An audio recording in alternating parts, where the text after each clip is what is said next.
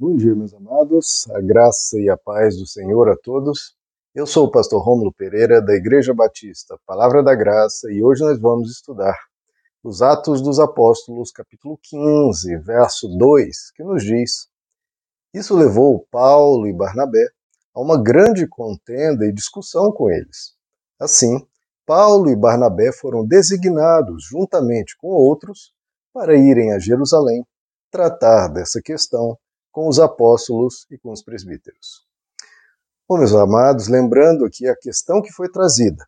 Cristãos vindos de Jerusalém, vindos da Judéia, então pessoas que eram judeus, se converteram ao Evangelho, aceitaram Jesus como seu Senhor e Salvador, e como todos da Judéia, que continuavam guardando os costumes judaicos, os rituais judaicos, mantiveram tudo igual.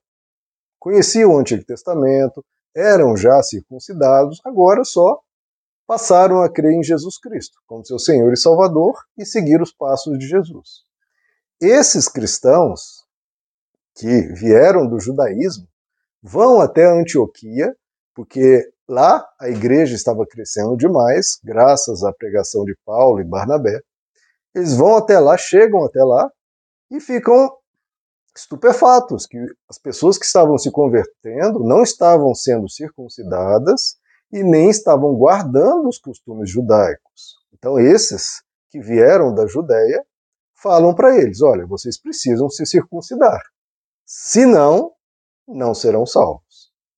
Isso, claro, gerou um grande problema, porque as pessoas criam em Jesus foram batizados, achavam que estavam salvos, de repente alguém lhes diz: vocês não estão salvos, vocês não têm a vida eterna enquanto não se circuncidar. Isso, claro, gera ansiedade, gera medo, porque ninguém não, as pessoas não queriam perder a salvação por faltar em algum aspecto da lei, algum aspecto das escrituras. Então gerou-se esse problema. E, como estamos vendo aqui, Paulo e Barnabé se levantam contra essas afirmações e entram em grande contenda e discussão. Então veja, é responsabilidade daqueles que têm mais experiência, que conhecem as Escrituras, se levantar e defender a verdade. A gente não pode se omitir frente a algum erro, frente a alguma afirmação, mesmo que as pessoas afirmem né, que são mais santas por guardarem mais mandamentos, mais coisas. A gente tem que ter um cuidado com isso, queridos. Porque geralmente esses que falam, não, você precisa se guardar de tal coisa, se guardar de tal outra coisa. É claro que se passam por mais santos porque estão colocando mais coisas, mas santidade não está na quantidade de coisas que você guarda. Está em você ser sincero com Deus e guardar aquilo que é para ser guardado. Porque esse é o grande embate de Jesus com os fariseus. Jesus dizia: vocês colocam peso e mais peso e fardo e mais fardo sobre os ombros das pessoas. E são regras e mandamentos humanos. Então, no, se não vem de Deus, descarte. Porque a vida já tem os seus desafios, a vida já tem seu peso. Nós vamos colocar mais peso para quê? Isso só desestimula, só faz a fé que era para ser algo agradável, para você saborear, para você desfrutar, para você conhecer a Deus maravilhado, feliz, alegre, aquilo se tornar um peso. E não é para isso. Deus é um pai, não um carrasco, não um tirano, é um pai. Que você aprende as orientações dele, conselhos de sabedoria dele, mas não opressão, não rituais pesados, não uma religiosidade amarrada, pesada e difícil, que não leva a nada. Então, o apóstolo Paulo e Barnabé se levantam para defender a verdade e, claro, aquele pessoal que vem de Jerusalém, provavelmente até cristãos há mais tempo que Paulo e talvez até que Barnabé, Barnabé veio antes de Paulo na sua conversão, talvez eles questionassem: peraí, eu sou cristão há mais tempo que você, Paulo. Você acha que vai aqui me ensinar? Não. Eu convivo com os apóstolos. Talvez alguns deles tivessem até visto Jesus ou convivido com Jesus, não se sabe. Né? Eles eram lá de, da Judéia, eram talvez de Jerusalém. Então talvez eles questionassem: quem é esse Paulo para estar tá contendendo? Não sabemos como, é, como foi essa argumentação. O que sabemos é que, por mais que dialogassem, que conversassem, que discutissem a questão, não conseguiram resolvê-la. Devemos guardar a lei de Moisés ou não? Devemos circuncidar aqueles que se convertem ao evangelho, que são gentios, ou seja, não são judeus? Precisa circuncidar? Precisa guardar a lei de Moisés? O que que do Antigo Testamento continua sendo prescritivo, sendo obrigatório? Nós ainda vamos discutir isso. Por quê? O que chegou aqui chegou a ser um impasse. Não conseguiu se resolver, a coisa ainda continuava cada um com a sua posição, os dois lados não abriam mão do que consideravam ser a verdade. E nesse caso, queridos, onde há um, um impasse, em vez das pessoas partirem para ofensas, para difamação, para manipulação, para tentar, enfim, é, é, usar de outros artifícios, ou mesmo criar uma divisão, o que as pessoas fizeram? Buscaram a ajuda de outros. Então, cuidado quando você tiver um, uma contenda, uma, uma dificuldade com uma pessoa. Não parta para o rompimento. Né? Muitas pessoas fazem isso nos casamentos. Tem uma dificuldade, não, vamos acabar. Ou numa amizade, ou num trabalho, não, vou deixar, vou largar esse trabalho porque não estou dando certo com o meu chefe. Hoje as pessoas tudo elas desistem, tudo largam, em vez de ter essa humildade, sabedoria e uma certa maturidade. Poxa, nós um discordamos do outro. Você acha que está com a verdade, então você não é que você é mal, é porque você acha que está com a verdade, porque você tem os seus argumentos, pelo que você entendeu da vida, das escrituras, e eu tenho o meu ponto que eu também vejo que os dois lados, nesse caso aqui, em muitos casos, estão buscando a verdade. Então, em vez de tratar o outro como não, isso aí é o filho do diabo, o diabo está te usando. Que muitas pessoas partem para esse tipo de difamação. O diabo está te usando. Calma, queridos. Talvez até possa estar sendo né, alvo de algum tipo de, de engano, mas a, a pessoa, talvez ela esteja com toda a sinceridade buscando a verdade. Só que ela teve o entendimento dela. E até cuidado, porque você pode ser o errado. A gente sempre acha que o outro está errado e por isso o outro é filho do diabo, o outro está sendo usado pelo inimigo, etc. E esquece que isso pode estar sendo nós. Não é porque você é sincero que a sua sinceridade faz daquele ponto verdadeiro. Talvez você esteja com as melhores das boas intenções, mas isso não faz que o que você afirma seja correto só por causa das suas boas intenções. Se há uma discordância, 2 mais 2, eu acho que é 5. Porque um professor me disse lá atrás, eu aprendi lá atrás, minha família me disse que é lá atrás, e eu tenho a melhor das intenções, meu amigo. Eu querendo te ajudar, dois mais dois é cinco. Me ouça. Não é as boas intenções, ou as boas intenções dos meus professores, ou dos meus familiares, que fazem de algo verdadeiro. Então, cuidado com isso. E cuidado para não difamar os outros, tratar os outros como escória, como pessoas do inimigo, etc quando as pessoas podem estar bem intencionadas e sendo sinceras com o que dizem. E cuidado de novo para não romper. Não, não está dando certo, vamos romper. Não. Vamos buscar ajuda, vamos procurar. Vamos deixar a coisa maturar. O tempo nos ajuda a resolver as coisas. Não precisa ser resolvido hoje. Pode ser levar um tempo.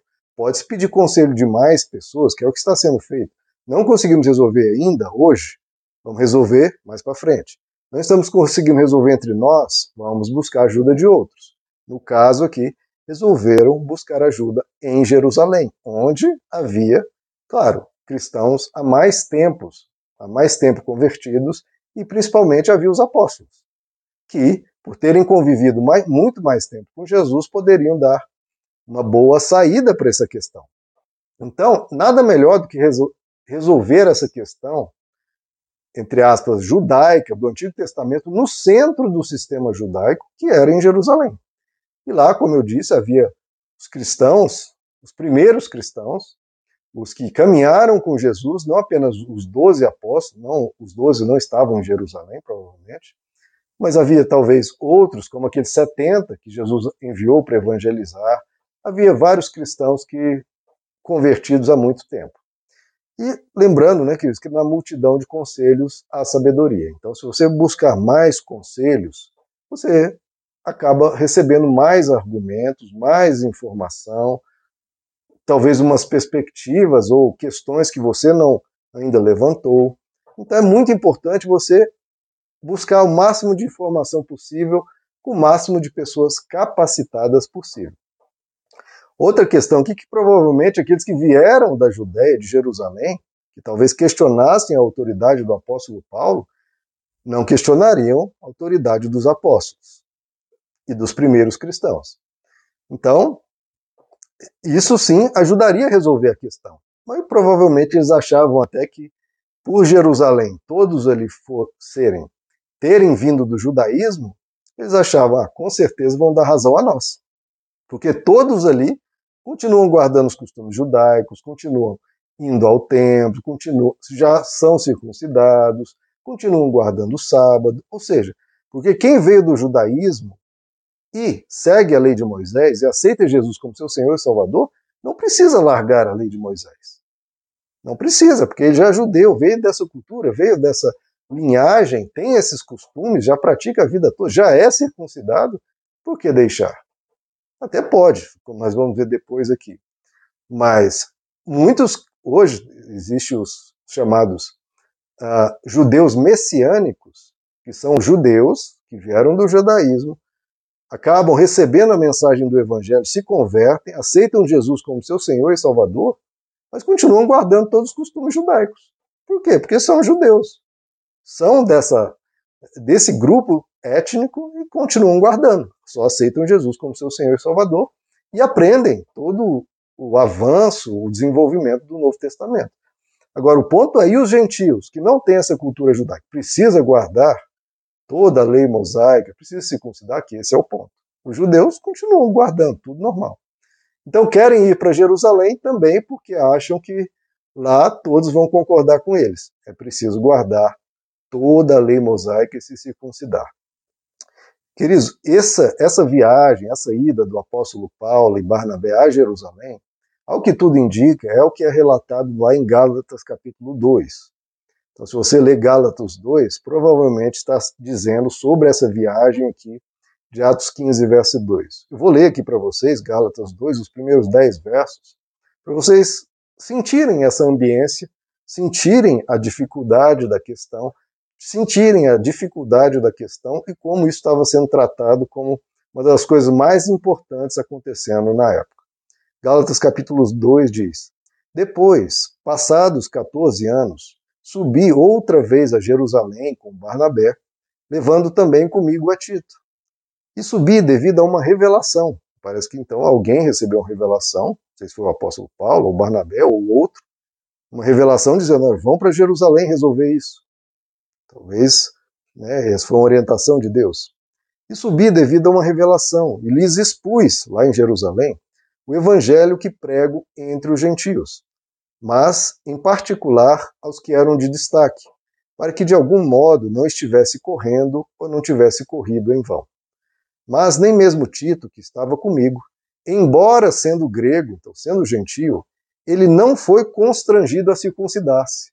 Então, olha como foi essa questão. É obrigado, obrigatório não circuncidar.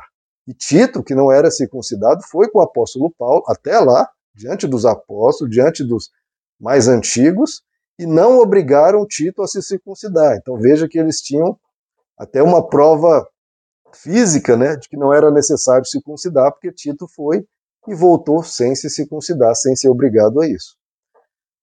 É, Tito, que estava comigo, embora sendo grego, não foi constrangido a circuncidar-se.